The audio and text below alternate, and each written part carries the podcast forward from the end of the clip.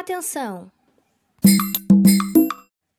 Neste sábado pela manhã, dia 15 de maio, vai acontecer a realização de testes rápidos de infecções sexualmente transmissíveis, as ISTs, e de gravidez para as moradoras e os moradores do Quilombo dos Machado.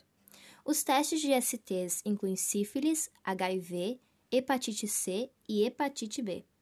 Quem quiser fazer os testes deve ir até a casa da Tami e do Jamaica no sábado na parte da manhã. Esperamos vocês!